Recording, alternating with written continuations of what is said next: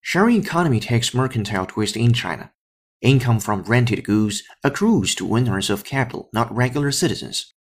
The sharing economy is taking off in China, where you can rent anything from boxed balls to apartments, umbrellas to songs.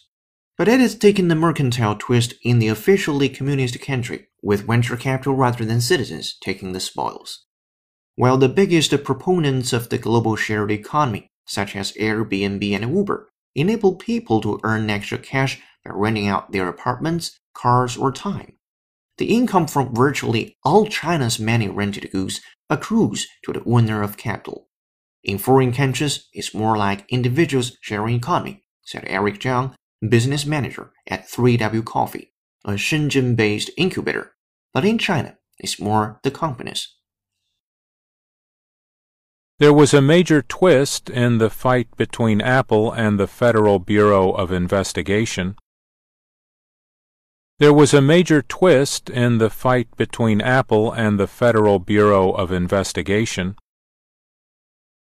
Inequality is growing because the higher property prices are, the greater the advantage that accrues to those whose parents own their homes. Inequality is growing because the higher property prices are, the greater the advantage that accrues to those whose parents own their homes.